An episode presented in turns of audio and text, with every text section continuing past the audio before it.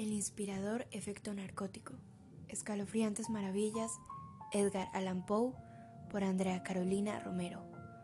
Edgar Allan Poe, quien nació en Boston, Estados Unidos, el 19 de enero de 1809, fue un escritor, poeta, crítico y periodista romántico. Edgar Allan Poe, por ya sus padres, actores de teatro itinerantes, cuando contaba apenas dos años de edad, fue recogido por un matrimonio adinerado de Richmond, Virginia, el Reino Unido, por Franz y John Allan. Las relaciones de Poe con su padre adoptivo fueron traumáticas, también la temprana muerte de su madre, que se convertiría en una de sus obsesiones recurrentes. Edgar estudió en centros privados y asistió a la Universidad de Virginia, pero en 1827 su afición al juego y a la bebida le acarrió la expulsión. Entonces viajó a Boston, donde publicó anónimamente su primer libro, Tamerlane y otros poemas, o en inglés, Tamerlane and Other Poems. La calidad de la producción literaria de Poe ha oscurecido en parte su faceta de teórico de la literatura. En este último terreno se apartó por completo el concepto romántico de inspiración al ahogar por una escritura reflexiva, meditada y perfectamente consciente de las técnicas expresivas. Tales ideas tendrían gran predicamento entre la crítica antirromántica. Respecto a los géneros, Poe sostuvo que la máxima expresión literaria es la poesía, y a ella dedicó sus mayores esfuerzos.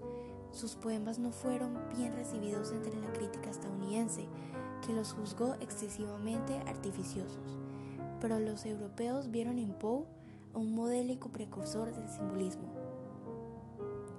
Pero la genialidad y la originalidad de Edgar Allan Poe encuentran su mejor expresión en los cuentos, que, según sus propias apreciaciones críticas, son la segunda forma literaria, y aunque hubo nuevas recopilaciones de narraciones suyas en 1843 y 1845, la mayoría se desarrolla en un ambiente gótico y siniestro plagado de intervenciones sobrenaturales y en muchos casos son obras maestras de la literatura del terror. Finalmente murió en Baltimore, Estados Unidos, el 7 de octubre de 1849, por su tendencia al alcoholismo y al consumo de drogas, según testimonios de sus contemporáneos, aparentemente de un ataque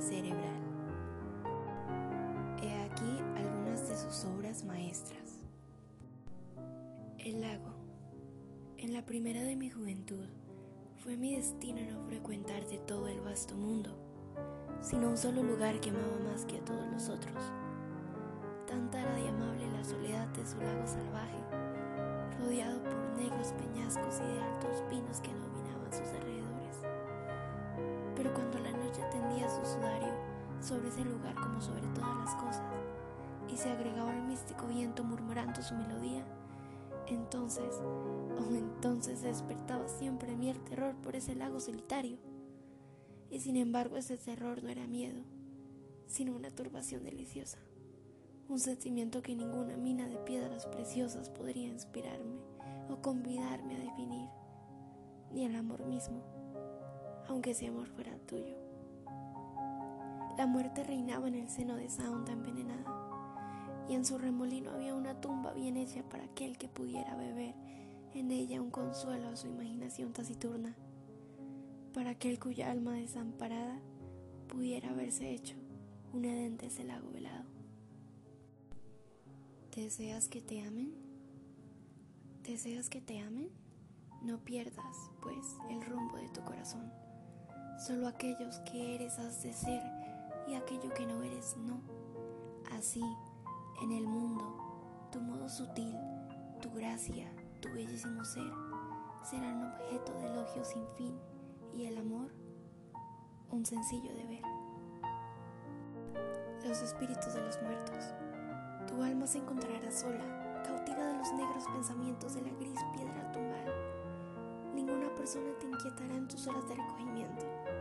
Quédate silenciosamente en esa soledad que no es abandono porque los espíritus de los muertos que existieron antes que tú en la vida te alcanzarán y te rodearán en la muerte, y la sombra proyectada sobre tu cara obedecerá su voluntad. Por lo tanto, permanece tranquilo. Aunque serena, la noche fruncirá su ceño y las estrellas, de lo alto de sus tronos celestes, no bajarán más sus miradas con un resplandor parecido al de la esperanza que se conceda a los mortales, pero sus órbitas rojas, desprovistas de todo rayo, serán para tu corazón marchito como una quemadura, como una fiebre que querrá unirse a ti para siempre. Ahora te visitan pensamientos que no ahuyentarás jamás. Ahora surgen ante ti visiones que no desvanecerán jamás. Jamás ellas dejarán tu espíritu, pero se fijarán como gotas de rocío sobre la hierba. La brisa, esa respiración de Dios, reposa inmóvil y la bruma que se extiende como una sombra sobre la colina, como una sombra cuyo velo no se ha desgarrado todavía, resulta así un símbolo y un signo, como logra permanecer suspendida en los árboles. Ese es el misterio de los misterios.